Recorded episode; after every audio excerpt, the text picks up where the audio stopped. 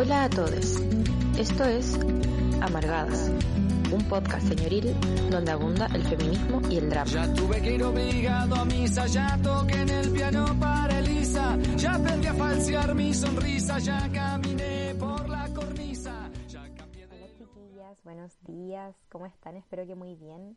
Buenos días también a todos los que nos escuchan hoy. Eh, hoy, como ya saben, tenemos el tercer capítulo de documentales socioambientales. Eh, este tema lo elegimos básicamente eh, para ahora en septiembre hablar de los conflictos socioambientales, para problematizarlos y discutir. Este audio se los mando para contarles un poquito eh, el por qué nosotras elegimos hablar, sobre todo en este mes, porque si bien entendemos que septiembre para muchos de ustedes y también de nosotras es un momento para hacer memoria, recordar, darle importancia a todas las vidas, las historias perdón, y las trayectorias que fueron arrebatadas durante la dictadura. Queremos poner en la mesa estos conflictos porque sabemos que es una de las consecuencias que experimentamos día a día y muchas personas también experimentan como una herencia directa de la dictadura gracias a la implantación del modelo neoliberal socioeconómico. Eh, sabemos que sigue existiendo cada día la extracción de los recursos naturales, como hemos visto en los capítulos anteriores, en la contaminación del aire, del agua, de la tierra, en el conflicto también del Estado con el pueblo mapuche. Es por eso que con convicción les invitamos a hacer memoria de este otro modo, tensionando finalmente cuál es la herencia de este modelo nefasto que nos toca vivir día a día, visibilizando en cada conversación eh, estas consecuencias, manifestándonos si es necesario, usando este tiempo también de este mes en la reflexión para unirnos de algún modo a todas las personas que siguen luchando por sus territorios saqueados, contaminados y violentados, y recordando siempre que su lucha es tan potente, es tan intensa y tan necesaria, porque no es cualquier lucha, es una lucha por la vida.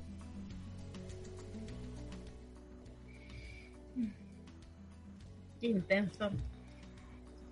Esa era nuestra Fran. Saludamos a la gente. Quisimos abrir eh, escuchando a nuestra Fran que está ahí trabajando y nosotros siempre la creemos que igual está aquí no- con nosotras en vivo un, un poco. ¿Cómo está ahí, Pata, este Sí, día miércoles? Con sueño, sabes que lo, estas madrugadas contigo, amigos, son muy agradables. Pero bueno, igual está ahí con el ojo caído, con la cara ahí como afirmada. Pero muy emocionada por hacer este programa. Me gusta este mes de, de documentales socioambientales porque ya lo dijo nuestra Fran, es un mes para recordar. Y también es un mes para recordar que, luchamos también por la vida. pues.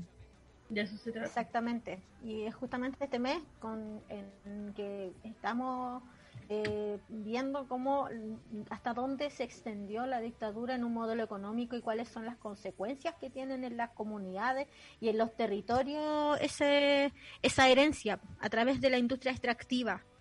Y eh, queremos eh, saludarlas así, hoy qué contenta que estamos. Tanta alegría en el aire hoy. Estamos. Amargadísimas. Claro. Amargadísimas acá. Oye, les invitamos a darnos sus comentarios, a saludarnos ahí. Queremos escucharlas, escucharles. Así que nos envían audi- audios a más 569 75 111 852 que les va este este este 16 de septiembre en que Este también recordamos a Víctor Jara eh, que se cumplen 47 años de su eh, cobarde asesinato eh, en manos de la de la de los milicos y eh, va- estamos hablando de un documental, vamos a hablar del documental Aquí se respira lucha, Quintero y Puchuncaví contra la contaminación y es del medio realizador Resumen y que tiene una duración de una hora 12 minutos eh, y está disponible para ver en YouTube, fácil, eh, se ve Liberadísimo. está ahí, eh, sí, liberado, me encanta eso, porque los documentales de resumen tienen eso un poco, que, que uno los ve, eh, que están liberados, eso es muy bacán. Esa es como que habla también de la intención de hacer este documental, de que, de que pueda ser liberado, Claro. de que esté a disposición de, de la gente. Y eh, este es de febrero del 2019, esa es la fecha de estreno y eh, fue en un momento bastante particular el documental. Se realiza mientras hay un levantamiento popular en Quintero Puchuncaví eh, a partir de unos episodios masivos de intoxicación que vienen dándose hace muchos años. Tú ves, cuando ves el documental, eh, te das cuenta que no es como uno pensaba, eh, que era como algo así que, que se acumuló durante mucho tiempo y que finalmente Claro, como que explotó. explotó. Claro, como que finalmente explotó el año 2018 y que, y que producto de eso los pobladores se levantaron en contra de- del complejo industrial que está instalado en toda la bahía de Quintero, Puchuncaví, Ventana. Y eh, la verdad es que no es, no es así, hay, hay documentos de larga data, onda, hay estudios que son desde el 93, del 80, y- de los años 80, entonces 50 vamos a estar años hablando más un poco- menos. 50 años, sí, de devastación. Eh, ¿Tuviste el documental Pata? Sí, lo vi. Eh, en general, como eh, había leído sobre lo que pasó en Quintero y bueno, también el- en la televisión abierta dieron bastante documental. Pero nunca como enfocado territorialmente. Siempre era como la visión del especialista que va a Quintero, pero no como de lo que, lo que muestra el resumen, por ejemplo, que es la gente que vive ahí, que, re- que en el documental relatan lo que le pasaba a los padres, a los abuelos, como muchos murieron con enfermedades, con, con cáncer, con diagnósticos de enfermedades a la piel y nunca se estudió eh, el empobrecimiento que vive Quintero por el asesinato del suelo, gracias a la, a la lluvia, claro. a la neblina ácida que cae, porque, por ejemplo, Sí, hay una que- desapareció, desapareció la, Total. la industria eh, eh, agrícola. Sí, también. Como que, Y uno de los datos que da el documental es justamente que hay una disminución del 85% de la industria agrícola, o sea, no se puede plantar nada. No, Y nada. son eh, ciudades que antes, anteriormente te- eran ricas, en- era su industria agrícola y ganadera era, era bastante rica, digamos. Sí, po, y mm, lo que se puede ver de vegetación, por ejemplo, en el documental manifestaban que no es vegetación, es como una capa de ceniza. O sea, lo que tú ves y que dice, oye, esto debe ser como algún tipo de flor de, de vegetación rara, quizás como con alguna reacción química, no hay, ¿cachai? No hay como, por ejemplo, montoncitos de pasto donde echarte. Eh, también muestran como el mar está lleno de petróleo eh, y te colocan un cartel que dice que está apto para el baño. O sea, cero regulación Claro. del Estado como en, en lo que en los espacios que utilizan las personas. También este documental fue autogestionado, es súper importante eso porque no recibió fondos de nadie, lo que igual le entrega un grado de imparcialidad total. Eh, lo hicieron como con colaboración de las personas de Quintero, no fue extractivismo de, de ir y grabar un, un conflicto y después sacarlo a pantalla abierta. Eh, est- estuvieron ahí, colaboraron en el cabildo y, y eso es súper relevante porque el, el mundo del documental a veces cae también en eso, como de intervenir los territorios y no trabajar como con los afectados directamente. Pero el medio resumen es, es bastante ético en ese sentido. Eh, búsquelo, Sí, sí. en Facebook están como resumen, eh, también los Están pueden también en encontrar Twitter, en sí. Twitter y en Instagram como resumen.cl. Así que siempre se están sacando buenos reportajes. Sí, parecimos nosotras promotoras. Claro, resumen. Pero capítulo a capítulo. imanes. Sí, debería llegar, no sé. Qué gracioso.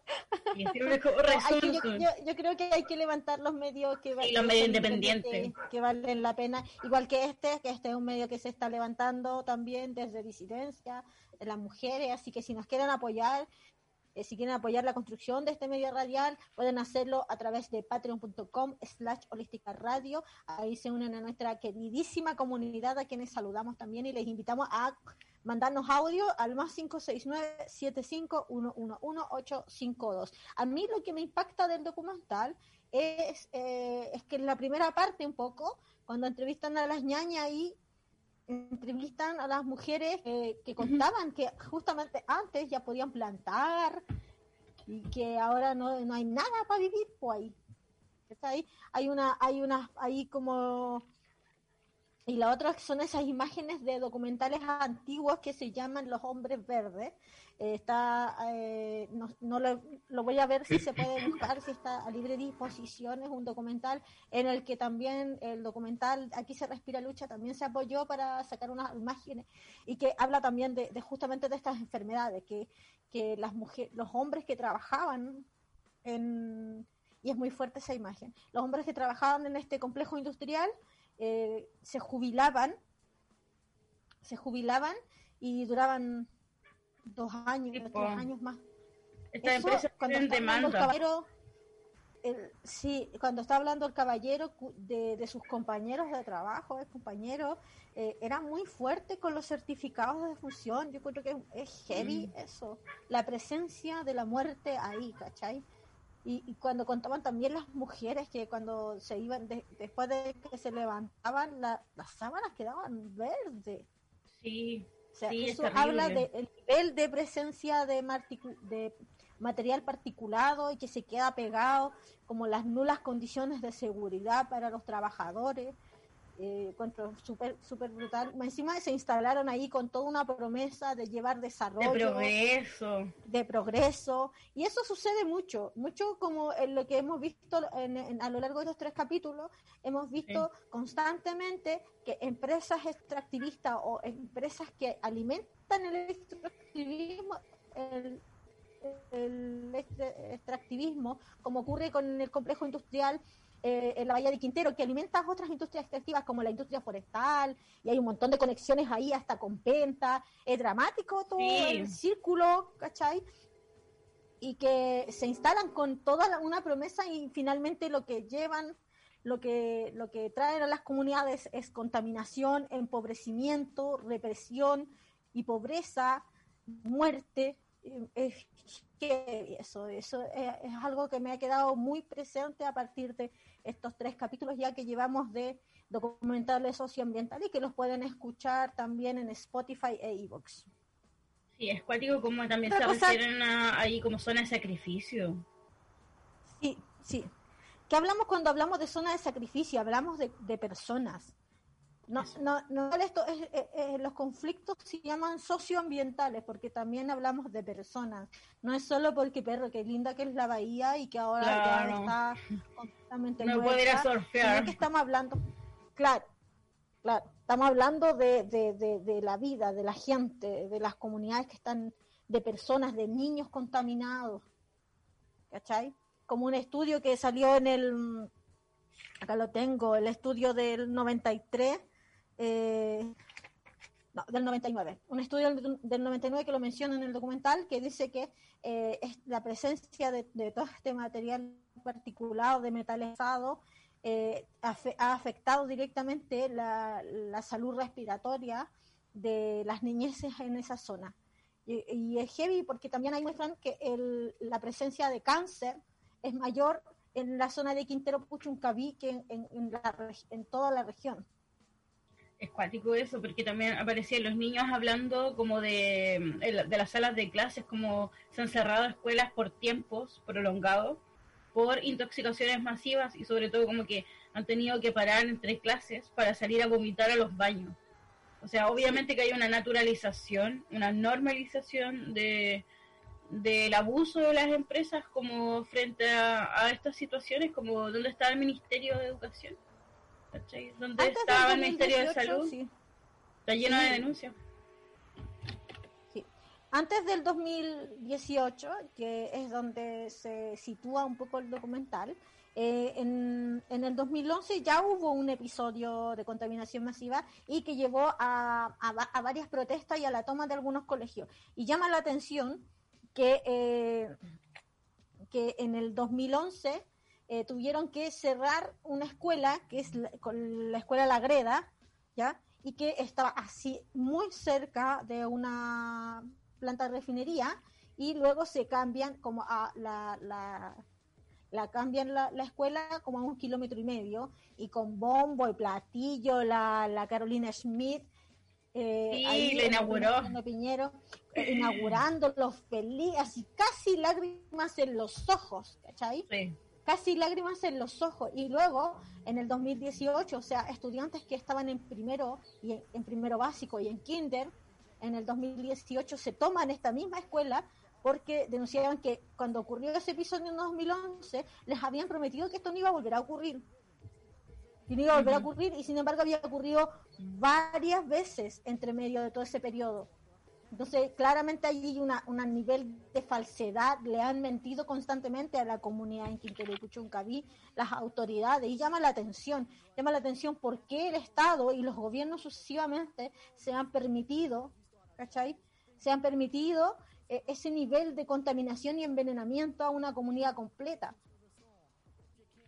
Sí, sí, es cuático eso, sobre todo porque mm, ya lo había mencionado la Fran, pero es, todas las empresas que están apostadas en Quintero también forman plan, parte del plan económico que tenía la dictadura para salvar su economía, que era aplicar este plan de eh, mayor producción en menor tiempo.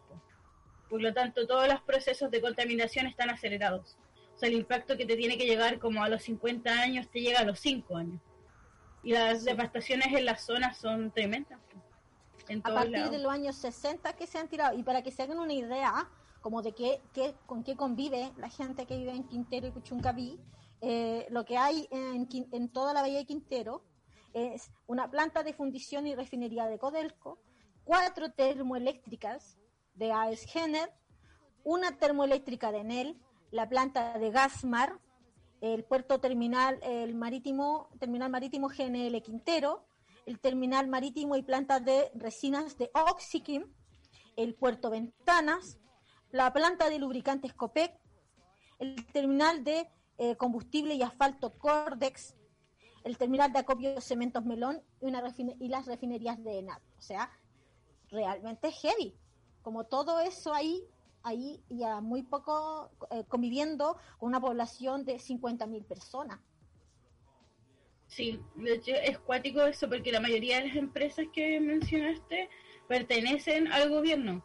Son como, claro, están controladas por grandes holdings, ¿cachai? Que tienen intereses como vamos a escuchar a los Angelini, a los Angelini repetido los Angelini en la, en la pesquería, en la industria forestal, están presentes en Quintero, realmente son unos ecocidas eh, brutales, el grupo Angelini.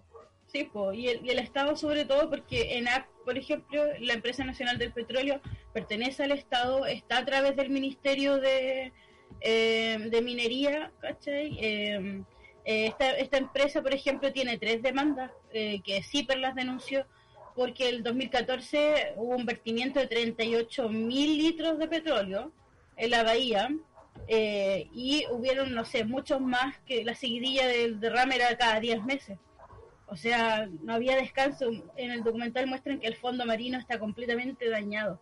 Hay pozas negras gigantes. Eh, bueno, la empresa reconoció estos hechos, ¿cachai? Emitió un comunicado, eh, pero eh, la información que entregaron fue completamente errónea y tuvieron que ir a juicio. O sea, los han multado un montón de veces y de hecho los sometieron a un plan de descontaminación. Estas cosas como medias truchas que permiten que puedan seguir funcionando y decir como ya nunca más, nunca más, nunca más. Y no pasa, porque desde el del 2011 en adelante no, pagaron la producción, ¿cachai? De hecho, les limitaron el tiempo en que podían seguir produciendo y empezaron a trabajar turnos extras para recuperar todo el tiempo que estuvieron sin, sin trabajar por el sumario sanitario. Es heavy, es heavy esto y Codelco. ¿Sabes qué? Yo como que dije, voy a encontrarme quizás con empresas de capital extranjero, que claro las hay, pero las empresas que, que, tienen más denuncias, más de contaminación, son las empresas que dependen del Estado como Codelco, por ejemplo. Eh, eh, de Codelco es el complejo industrial Ventanas. Pertenece a la Corporación Nacional del Cobre y mm, el, bueno, el cobre es el producto más grande como que produce Chile en el mundo. Es como el soporte de, de este sistema económico. El complejo Ventanas abrió en el año 1964. Por eso decimos que esto tiene como una data de 50 años en que la gente lleva respirando esta nube tóxica tenía como fin eh, fomentar la producción estatal, eh, pero los suelos fueron los primeros en morir. La lluvia ácida producida por la caída de los ácidos, producida por, la termo, por las termoeléctricas, eh, generaron grandes capas de ceniza en la vegetación. Hay alrededor de 14 industrias funcionando en el borde costero y la mayoría utilizan carbón y el petcoke. El petcoke es altamente eh, contaminante, en muchos países está prohibido. Em, Ventanas pasó a ser un depósito de desechos químicos. Al principio estaba planteado como, como para, para limpiar igual eh, el, como lo que pasaba dentro de la planta, pero después como que se eliminó todo y comenzó a ser solamente un productor de contaminación. Sí, sí, eh, los estudios también han sido contundentes y concluyentes y, son bastantes, o sea, no es, no es como un estudio, sino que han habido al menos 10 estudios en don, que son concluyentes, que tienen concluyente eh, evidencia del envenenamiento y la contaminación que hay eh, que está ahí en la comunidad, producto también de la actividad industrial de este complejo donde hay así ya realmente una cantidad brutal de, de, de empresas contaminantes. Sí, pues de hecho, um, en, en, lo que me habíamos comentado de la escuela de Greda, el, el estudio que hicieron arrojó que, bueno, la empresa informó que fue SO2, que es, algo, es un compuesto, claro. Pero el, los estudios que se hicieron fuera de los que entregó la empresa arrojaron que fue SO3, el, SO, el SO3 es un compuesto que se genera al quemar o fundir azufre, puede provocar neumonitis, efisema pulmonar y daño permanente en los ojos. A eso fueron sometidos los niños de... Y fueron sometidos como la población de Quintero completa. Claro, y completamente, sí. sí. ¿Caché que estaba pensando en, en, ese, en esta información que antes te dije que desde el 2011 al, 2000, al 2018 y mediante mentiras que le habían prometido a, a, niñas que esto no iba a volver a ocurrir, a, hubieran por lo menos ocho episodios. Por lo menos ocho episodios graves, o sea, episodios normales de no hay mucho, pero episodios de, de connotación grave, eran ocho, ocho, ocho, ocho episodios, 25 varamientos de carbón, 26 pics de, eh, de dióxido de azufre, dos derrames de petróleo. O sea, eso en, en, desde el 2011 al 2018. ¿Cachai? Es, es heavy. Es cuático. ¿Cachai? Que al 2018 tampoco el hospital de Quintero cumplía con lo necesario para ser hospital, era un consultorio, una posta. Claro, dependía de algo más grande. Imagínate que en la pandemia, ¿cachai? La, Carolina Orellana, que es dirigente allá y es, es eh, eh, dirigente activista de Quintero, es parte de la asamblea de Quintero Puchuncaví, eh, declaró a la, a la radio Universidad de Chile que la pandemia nos afecta doblemente porque la contaminación e inflamación de nuestras vías respiratorias por la exposición crónica de metales pesados nos pone en un mayor riesgo y en nuestro hospital ni siquiera contamos con ventiladores mecánicos. O sea, uno pensaría que dijera ya, así en la última instancia de forma horrenda, pero al menos tienen un hospital, eh, estas empresas que se, que se ocupan en contaminar y envenenar a la gente, al menos deberían tener un mínimo de responsabilidad de tener un tremendo hospital equipado, ¿cachai? Y eso claro. ni siquiera ocurre, o sea, ya el nivel de desidia de esta gente es tal que no les importa sinceramente eh, la salud de las personas. No, pues, el daño, de hecho. el daño no, no, se hace cargo en ninguna dimensión del daño que genera su industria. Claro, que pues no, una riqueza, genera una riqueza gigantesca. O sea, estamos hablando de mucho dinero, mucho, mucho dinero. Entonces, claramente aquí eh, hay un abandono total del Estado, una de, un abandono total de todos los gobiernos sucesivamente que no han, no han fiscalizado, que no modernizan lo, esta, estos equipos que, que van captando el, el, la presencia de material particulado para alertar a la población, decretan alertas amarillas que son eh, que nos sirven para la región, para, para la zona, porque son alertas amarillas que no consideran la cantidad de contaminación que existe ahí, por lo tanto las medidas que se pueden tomar a partir de las alertas tampoco son, eh, son eh, atingentes. ¿Cachai?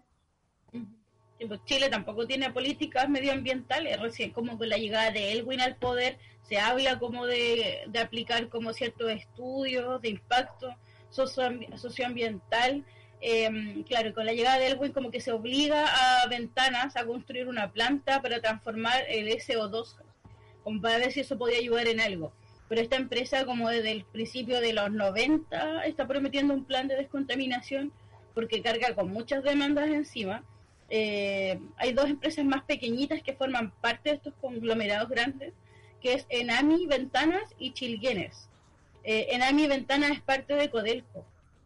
Esta empresa carga con demandas por casos de ex, de ex trabajadores con cáncer. Tiene muchas demandas de la inspección del trabajo y no hay fiscalización, obvio, porque son parte como de, de las, de las empresas del Estado. De hecho, una dirigente señala ahí que no se someten a los mismos estándares que pasa cualquier empresa para poder eh, estar en un territorio, para probar que no está eh, contaminando más allá, porque hay un límite, como que estas, estas propuestas de impacto ambiental te dicen ya, usted puede contaminar hasta tal punto.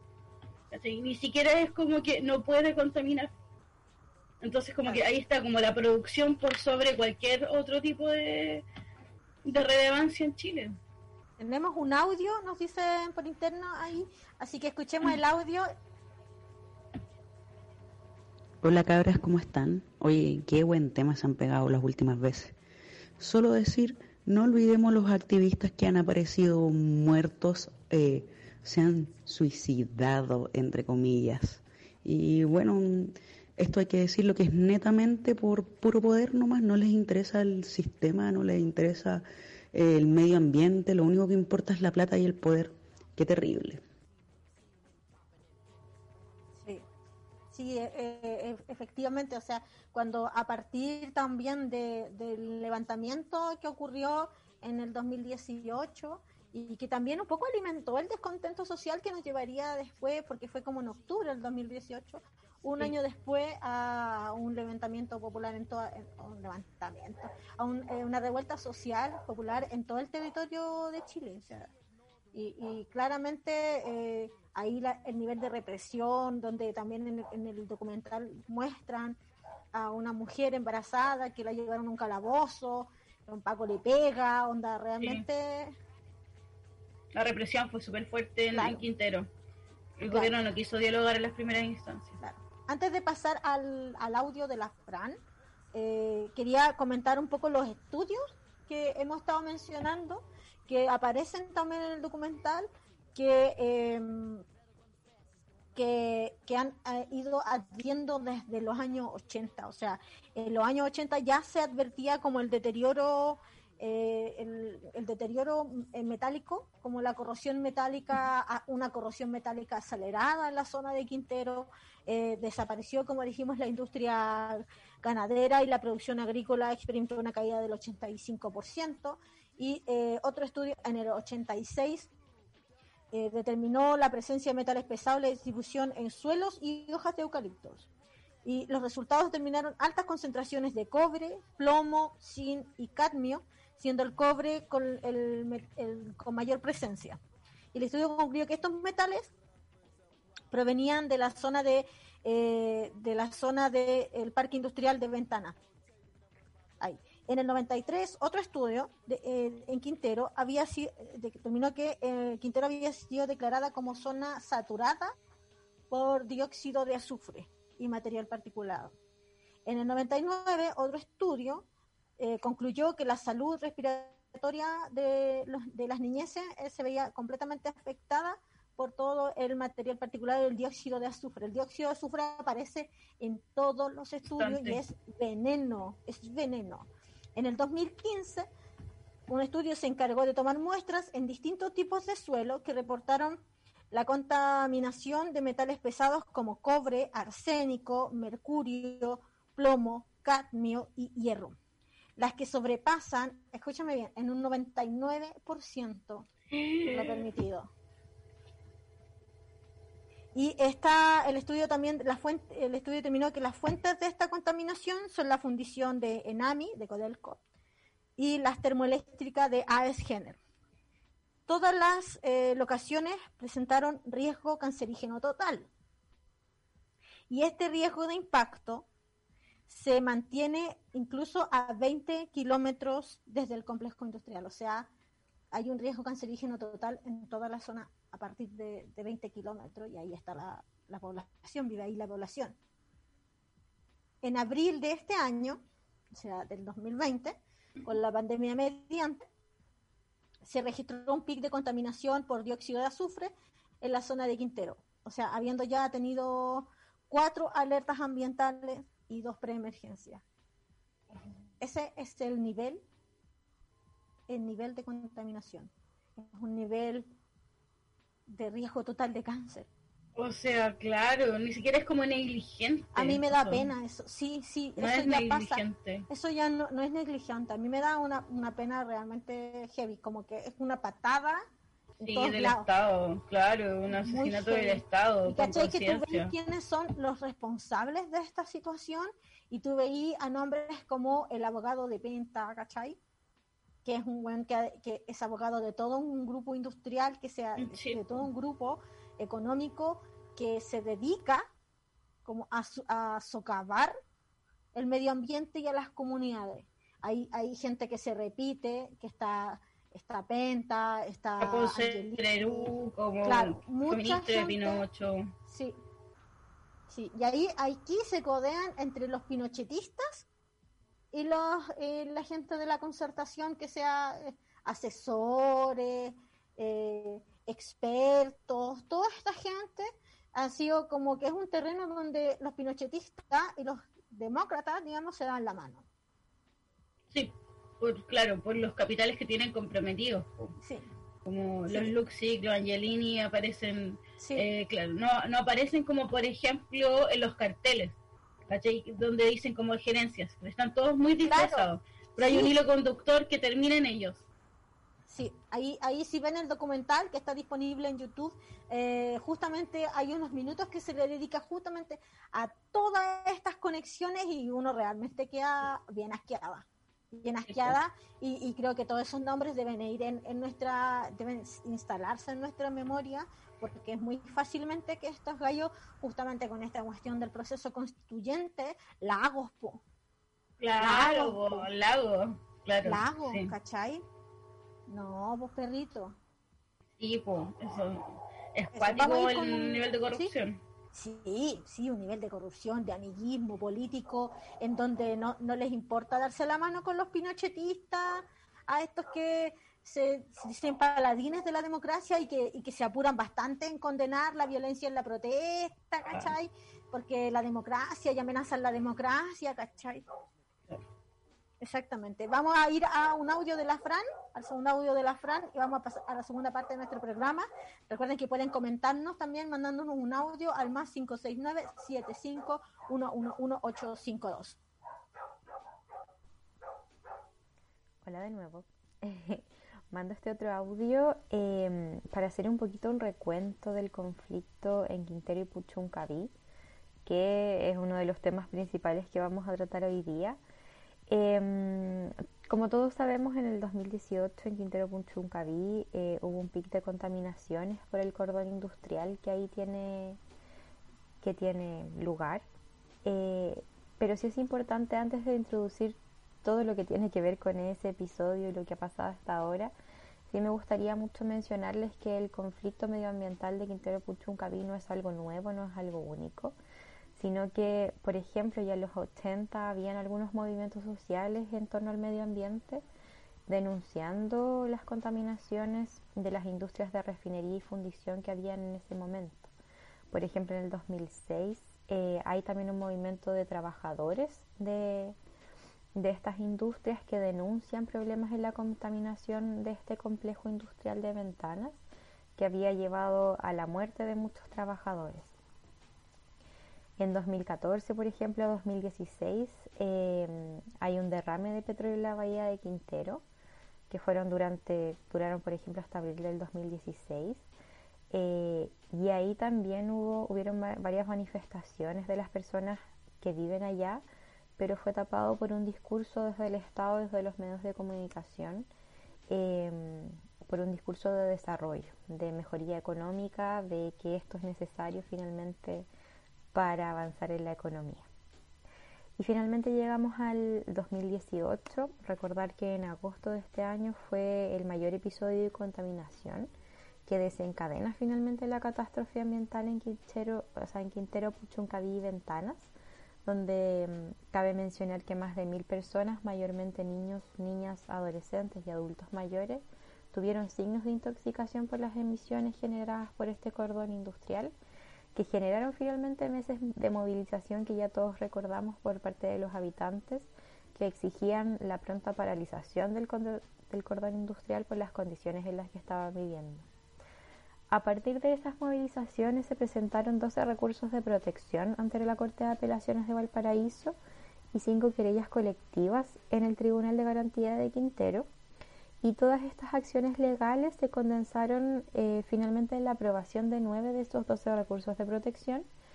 Em, y en mayo del 2019 la Corte Suprema falla eh, en teoría a favor de las personas afectadas y mandata 15 medidas claras y básicas de reparación y de prevención em, de, nuevas, de nuevos contagios. Todas estas medidas tienen que ver con conocer cuál es la real magnitud del impacto de las emisiones de las industrias y hacer un plan sólido de prevención al futuro.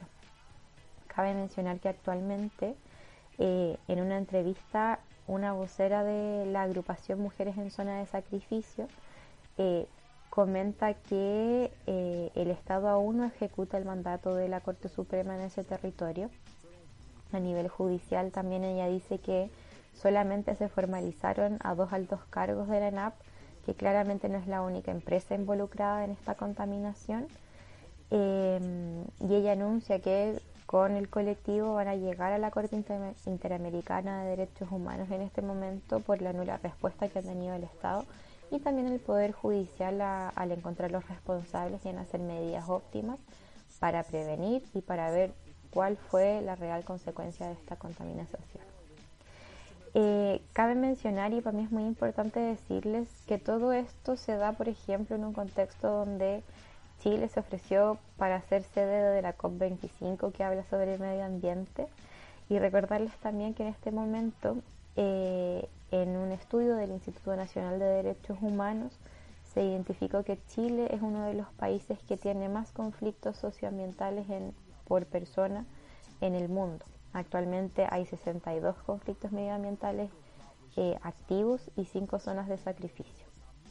Así que es muy importante visibilizar que efectivamente sí los movimientos sociales son muy importantes en este contexto, pero claramente el Estado no tiene eh, un interés de solucionarlos ni tampoco de buscar a los responsables.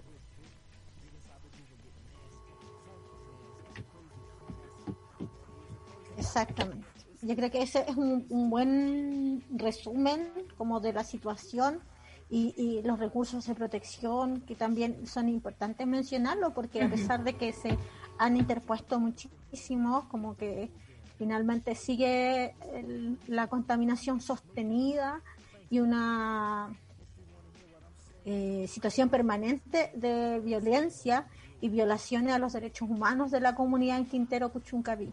Eh, a partir de, todo ese descontento acumulado por 50 años de contaminación, eh, se, generaron muchas protestas en, todo, que duraron bastantes meses y que tuvieron bastante aproblemado, comillas, eh, en términos de imagen, porque en realidad siento que esta gente no se, no se problema. Eso, eso es una cuestión que me claro. gustaría. Diga, problemado al gobierno en ese momento.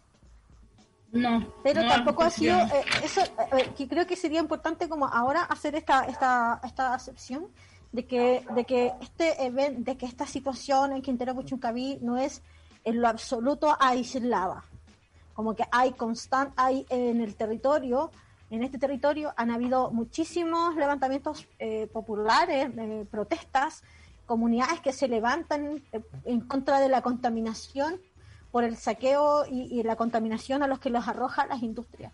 Y están también, hay ejemplos, podemos ver el de Freirina, está la comunidad textil, está Antofagasta, que viene denunciando la contaminación con este polvo te mata, pueden buscar ahí información, pueden usar el hashtag este polvo te mata y ahí van a aparecer mucha información.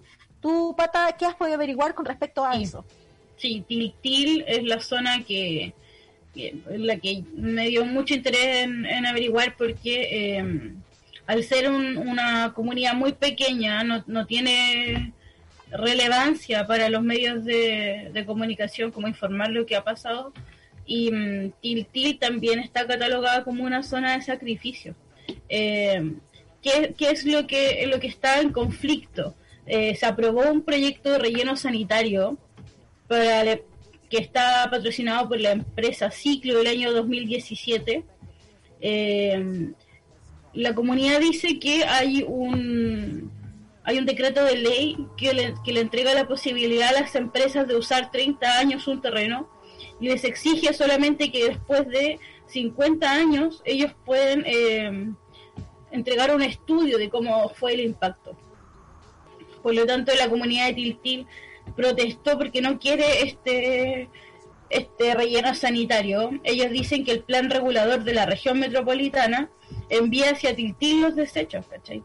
Eh, esto es como una especie de vertedero, eh, que, siempre como las comunidades grandes, los proyectos del gobierno es como ir hacia los sitios aledaños, más pequeños, ¿cachai? A votar todo lo que ya no se usa, ¿cachai? A todo nivel. Eh, Tiltil ya convive con dos vertederos. Este sería el tercer relleno sanitario. Tiene dos eh, reslaves marinos, tiene industrias contaminantes, tiene una planta de cerdos y más encima tiene la cárcel de Punta Beuco. O sea, es, contaminación. ¿Cachai? Eso sí que es contaminación. El jefe del Departamento de Medio Ambiente, que es eh, un representante del Colegio Médico, señaló a la radio cooperativa que la comuna ya está saturada y las consecuencias a las que estarán expuestas los vecinos son eh, infertilidad, cáncer y demencia, que son como Em, daños que vienen con, con, años de consumo de lo que va a salir de ese relleno sanitario. Entonces, como hay, hay campañas igual que pueden encontrar, que es eh, con Tiltil, están en el Facebook y están en, están en Instagram, eh, con Tiltil, y ahí pueden como ir informándose de cómo va avanzando eso, porque el proyecto ya se aprobó. ¿Cachai? No, no, ha, no ha tenido como efecto porque la comunidad se ha resistido, eh, como en la compra del terreno, han ido, se han apostado, ¿cachai? Lo han sacado, hay gran han cortado varias veces la ruta también. Sí. Así que está complicado. Está complicado porque ya es una zona completamente intervenida por el Estado y por privados. Exactamente. Y eso también eh, explica un poco la esta asquerosa centralidad. Sí, eso mismo. Es una centralidad que, que, que condena a las comunidades aledañas a Santiago a, convivir también con, la basura. Como algunas zonas importan menos que otras en Chile, o sea, como comunidades de primera categoría y todo el resto como de zonas que están fuera de Santiago no importan. Como que somos el desecho de lo que vota la capital. Sí, exactamente. También, eh, un, bueno, un ejemplo también que fue, que, también hay un documental que podríamos abordarlo en otro momento, es del de Freirina. Y Freirina fue un caso así como emblemático de comunidad que se enfrentó a la contaminación. Esto en el año en 2012 en Freirina, en Atacama. Comenzó una movilización contra la planta de crianza y faenamiento de cerdos que se encontraba en la zona perteneciente a AgroSuper eh, y la presión que ejerció que ejercieron las protestas que fueron con violencia a quienes como que piensan que realmente van van a ir y hacer como una especie de carnaval. Yo yo no no condeno a la gente de verdad que no estoy diciendo a la gente cómo cómo se debe manifestar pero es claro que cuando, que hay respuestas cuando realmente la gente sale enojada es el mismo proceso constituyente que se está llevando a cabo el plebiscito, se instala realmente la demanda de, cambiar la constitución de Pinochet de 1980 y que fue ratificado también por gobiernos de la democracia. Y pues pactaron ahí con el tirano. aparte, sí. Eh, es que no, es ratificada varias veces, como hay, alguna, hay algunas como modernizaciones que se hicieron en los gobiernos de Lago. Eh, claro, pequeñas pinceladas. claro. Con Bachelet. Sí, que fueron modernizaciones a la, a la, Constitución. Y eh, eh, fue tal que el gobierno de Piñera I obligó a Jaime Mañalich, ministro de Salud, a declarar la alerta sanitaria para toda la zona del Huasco y finalmente cerrar el cierre de la, eh, cerrar la faena. Lo que pasaba ahí es que había fallas en los aireadores de la planta de tratamiento de purines y agua. La otra, otro, otro agente contaminante era los pozos homogeneizadores, las canchas de compostaje y el traslado de animales. Finalmente, AgroSuper, después de toda esa presión que ejerció la comunidad y que, que se levantó para decir basta de, de todo esto, de los olores que, que, tenían que convivir con ellos, que era como una cuestión que les generaba jaqueca. Las eh, plagas, tuvieron plaga de ratones. Sí, sí. Eh, se, eh, anunció que cerraba indefinidamente la planta el 11 de diciembre del mismo año, en 2012. Eh, conversando con otra gente que era de, de, que estuvo ahí en el conflicto, que era, era parte de la zona, me decía que luego de todo esto, eh, la salud mental de la gente, con la organización de la gente, mejoró muchísimo. Porque podían imaginar futuro, po. ¿cachai? Yo siento que es algo, un fenómeno que, que experimentan todas las comunidades. ¿cachai? Sí. Que la organización, el, eh, la organización, el encontrarse con una comunidad, en poder imaginar futuro juntos, en poder juntes, en poder construir ese futuro en base a otros valores, en base a otros eh, otros lineamientos, digamos, mejora consta mejora porque mejora la capacidad de imaginar el futuro, la, la, salud de la gente, mejora la salud de la gente en todo sentido. Ahora, el tema de, de, de Quintero Puchuncaví es, es, tal que no sabemos qué futuro va a haber ahí. Hay un documento no. que se elaboró este año y en el que participó eh, Carolina Orellana, que la mencionamos también como pobladora y dirigente también de, de la Asamblea de eh, Mujeres en Zona de Sacrificio y de la Asamblea de Quintero Puchuncaví en que, que, justamente responde esto, qué futuro hay para las zonas de sacrificio, está para libre descarga y nosotras la vamos a dejar en nuestra biblioteca libre de amargadas, que eh, tenemos un, un, drive con muchísimos textos, más de 100 textos que pueden leer, eh, pueden subir, pueden descargar, es una biblioteca libre y colaborativa, así que si quieren eh, participar nos escriben al interno de eh, nuestra red social en Instagram y las vamos agregando, les vamos agregando a este drive, esta biblioteca libre. Y ahí va a estar este estudio que dice eh, que es de la Universidad de Chile, donde participan eh, pobladores y activistas también. Eh, ¿qué, qué, futuro se puede imaginar en zonas de sacrificio? Hay otro otro comentario de la Fran que eh, vamos a escuchar sobre justamente el este polvo te mata en Antofagasta y su lucha. Ahora sí que termino con mis audios. Este último, eh, voy a hablar un poquito de la campaña Este polvo te mata, que es un movimiento que se generó entre el 2014 y el 2016, que tuvo su etapa más activa en Antofagasta, eh, que tenía como propósito visibilizar y pedir a las autoridades disminuir la contaminación ambiental por plomo, plomo perdón, y otros metales pesados en la zona. Eh, en Antofagasta generalmente las personas reconocen y viven todos los días como en los techos, las paredes y en las calles con un polvo negro que tiñe eh, la ciudad que efectivamente eh, es por estos metales pesados. El movimiento al inicio convocó manifestaciones por redes sociales y se concentró en el 2016 en una gran marcha que exigió a las autoridades enfrentar el problema de contaminación como un punto final sino eh, la otra opción era paralizar toda la región.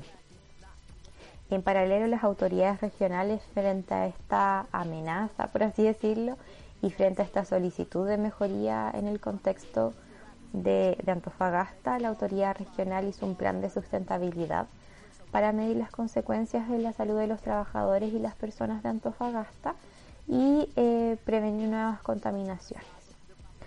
Este plan, por ejemplo, en el 2016 eh, se vio que no hubo ningún efecto. Lo único que hicieron fue construir un galpón que en realidad no sirvió para bajar los niveles de contaminación. Y hasta hoy en día, si bien eh, no pude encontrar que este movimiento siga, siga activo con el mismo nombre, sí hay movimientos de personas. Por ejemplo, ahora en marzo del 2020 hubo un derrame de plomo en la bahía de Mejillones. Todavía no se sabe muy bien eh, qué volumen fue, ni las causas, ni los responsables directos, pero sí sabemos que hay personas eh, organizadas. Una noticia, por ejemplo, dicen que se encadenaron afuera de, de la posible empresa que hizo este, este derrame de plomo para exigir efectivamente buscar responsables lo más, lo más rápido posible. También es importante mencionarles que el Colegio Médico ha solicitado que se declare la zona de Antofagasta como una zona saturada por contaminación, que la iría inhabitable para algunos grupos de riesgo. Eh, también para conocer un poquito más sobre eh, todo este conflicto y todo este movimiento, les recomiendo eh, una, un recuento del medio Interferencia que se llama Los Niños del Polvo Negro, que está enmarcado en una serie que se llama Niños del Sacrificio, que claramente habla de las niñeces en este territorio que viven en la zona de sacrificio. Ahorita, bueno, ese eh, medio interferencia también es un medio que tiene información confiable, fidedigna y desde los territorios también, así como resumen, así que también les recomendamos ese medio. Eh, y eh, también pensando en, las niñeces en el sacrificio, también está, por ejemplo, las niñeces expuestas a las termoeléctricas en Coronel, en Lota, en, Heavy, como la instalación también del terminal marítimo GNLP en Colilquén eh, también ahí las comunidades están en lucha. Siempre eh, me gusta me gusta mencionar como porque si bien nos enfrentamos a gigantes, nuestra voluntad y nuestra lucha por nuestra vida y por defender las comunidades y los territorios eh, también es gigante. Siento que es el poder de organización súper relevante poder decirlo. porque también en, en, en, el caso como aliándolo a Freirina, en San Javier en este minuto también están luchando contra plantas de encadenamiento de cerdos que tienen a, la comunidad de San Javier completamente contaminada y, denunciando también eh, hasta instalaciones irregulares, porque aquí también convive la burocracia, convive el amiguismo, la corrupción, para beneficiar también el extractivismo, la industria, en detrimento de las comunidades también. Siento que la lucha eh, es, algo que es, es un deber porque nosotros luchamos por la vida.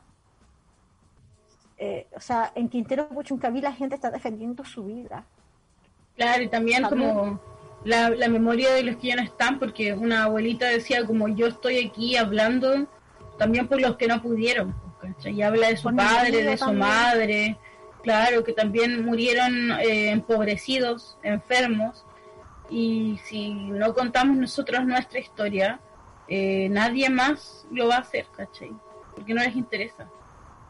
Claro, claro, y, también eh, estos ejemplos de, rebeldía, de, lucha, Organización. para no instalarnos, sí, para no instalarlo en la desesperanza, decir que está todo perdido eh, realmente eh, no está todo perdido, no eh, tenemos el poder, tenemos la capacidad. exactamente, no son intocables. Y me acuerdo también, pensando en, este polvo de mata que está ligado a Schenner y que está también relacionado estrechamente con Andrónico Luxic. De hecho, Andrónico Luxic en, en Antofagasta donó alegremente, por supuesto, un eh, gigantesco parque inclusivo al lado de la fundición de plomo. Luxic tienen como alrededor de seis mineras en Chile. Sí, es un es, un conglomerado potente. Sí, sí. De hecho se ha, se ha instalado, se ha desligado también de, la, de Alto Maipo, porque también hay hay eh, gente que lucha eh, eh, en contra de Alto Maipo y ha tenido que salir muchas veces a decir yo ya no tengo nada que ver con Alto Maipo porque le ha significado un nivel de señalamiento, un nivel de visibilidad que la imagen pública que no quería, porque sí, yo me acuerdo mucho de Luxic dando dando explicaciones como de, video con la manita y yo ahí con la manita común y Sí, como tú, pero poderoso. Pero poderoso. ¿cachai? Y entonces esta gente no es intocable. En algún momento, Andrónico Nurux una vez, en un momento me acuerdo que en una manifestación le llegó hasta un camotazo. ¿Cómo, pues. olvidar, ¿Cómo olvidar ese alegre día? Digamos? ¿Por qué no se puede repetir? Me dieron, sí, también me dio felicidad. Como cuando le dieron un, unas patadas acá. Acá también en Iquique, unas buenas patas en la raja, claro. ¿Por qué no se, si, si, si- ¿por qué no repetir esos bellos ejemplos, digamos? Claro, y estas em- las empresas han caído. Hay miles de juicios en el mundo que han llevado a las empresas a la justicia y han tenido que pagar, han tenido que cerrar. Por lo tanto, Sí. la lucha y la organización son un medio Es fundamental. para, para Sí. tener esperanza, para tener futuro también. Sí, sí, sí, ahí, y como hoy también recordando a Víctor Jara, quien fue torturado y fue asesinado por una, de un balazo en la cabeza, después de ver, y después le dieron, no sé por qué razón, 44 balazos, porque así es el poder, así es el ensañamiento brutal que tuvieron con Víctor Jara, eh, y fue encontrado en un sitio eriazo al lado de las vías del tren en Los Espejos, y eh, hoy eh, se cumplirían 47 años de que su cuerpo fue encontrado ahí. Eh, seguimos exigiendo justicia por todas y todos y también eh, pensando en esto, eh, la estrella, así como nos enseñan también las comunidades. po. Porque es fácil, por ejemplo, yo desde de, de- a veces, me, me- porque es cansador, digamos, me dejo arrastrar por ese pesimismo, por esa desesperanza, por ese agotamiento que da enfrentarse a estos verdaderos gigantes. Yo recuerdo cuando estaba viendo el documental y veía a la gente y atrás de ellos, de ellas y ellas, estas gigantescas tuberías gigantes que emanaban ese veneno y era como, ¿cómo no perder la esperanza ahí, cachai? Claro. ¿Cómo no, cómo no, no desanimarme y decir, me quiero ir de este país finalmente y ya chao? Ya chao, corazón. Pegarte un salir poto como loco, en- chao, chao, claro. y pegarme una poto loco, ¿cachai? Pero sin embargo, eh, la gente ahí sigue firme y eso es un ejemplo brígido. Mm. Y uno dice, ahí, ahí está la esperanza. No es que nosotros vayamos a buscar la esperanza, así como que, ay, Diosito, dame esperanza. No, Claro. La gente la esperanza. La gente es el futuro. Sí, pues la ¿Cachai? comunidad, que te, que te importe lo que le pasa al, al de al lado, ¿cachai? Que no te sea indiferente Sí. que tu vecino se enferme o que se muera. Pues. Nosotros Claro, a aprendimos eso, se, eso. a eso se- sí.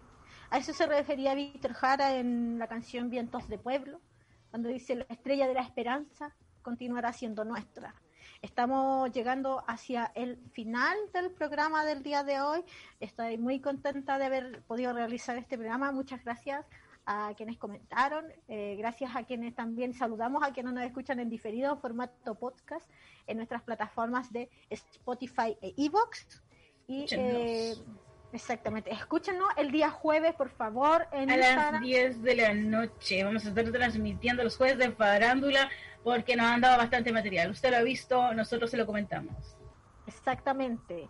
Y vamos a estar nombrando a un personaje también que estuvo, que, que sale en el documental que se llama Gonzalo de la Carrera. Mira, sabéis que yo me caí de vallaina cuando vi eh, a Gonzalo de la Carrera, ex vicepresidente de NAT, que producto de, de la situación en Quintero tuvo que denunciar y se fue a hacer un programa nefasto en agricultura. Antes de terminar, eh, lo vamos a dejar con un eh, audio justamente eh, del compañero del compañero que era secretario del sindicato S24 de pescadores en Quintero y que en el contexto del levantamiento popular de las masivas protestas y luego de una protesta en Valparaíso en mayo se fue encontrado suicidado en, es una es un- hay muchas dudas con respecto a- al suicidio de Alejandro Castro alias La carpeta está abierta.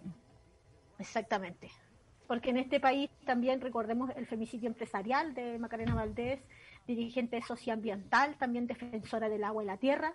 Fue encontrada también ahorcada en su casa y se apuraron mucho en decir que fue un suicidio y finalmente había sido un femicidio empresarial. Les vamos a dejar el audio, les agradecemos la sintonía, los comentarios, la retribución, su cariño también, pueden escucharnos, pueden apoyar este medio en eh, sumándose a nuestra comunidad, amadísima comunidad de eh, patreon.com slash Holística Radio y escuchen el jueves a las 10 en Instagram Live en nuestra versión farándula. Les dejamos el audio de Alejandro corazones. Soy Alejandro Castro, pertenezco al sindicato S24, secretario del sindicato S24 Pescadores de Quintero. Y convocamos hoy a esta manifestación, protesta en contra de toda la contaminación y lo que está haciendo el Estado, ya que está tratando de tapar y de invisibilizar la lucha de nosotros como cabildo acá que estamos organizados, como asamblea territorial para hacerle frente al capitalismo caníbal que nos está depredando día a día. Y hacemos un llamado también a todas las comunidades a que se organicen, a que planteen también una línea combativa en contra del capital, en contra del extractivismo y todo el aguante a los compañeros a nivel nacional, a nivel internacional también, que se levanten y no dejen que nos pisoteen nuevamente. Adelante compañeros.